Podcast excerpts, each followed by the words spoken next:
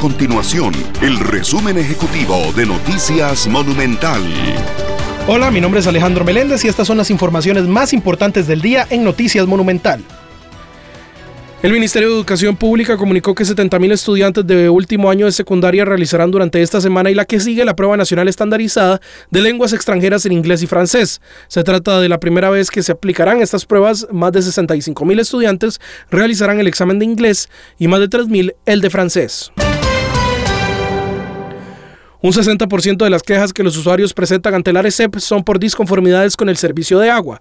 Esto en los últimos tres años. En total, el ente regulador recibió 8.790 quejas en ese periodo. Además, la ARECEP indica que el 36% de los reclamos de los consumidores tienen que ver con el suministro de electricidad y el 4% con distintos servicios regulados.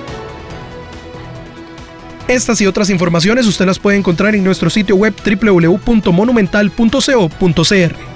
Nuestro compromiso es mantener a Costa Rica informada. Esto fue el resumen ejecutivo de Noticias Monumental.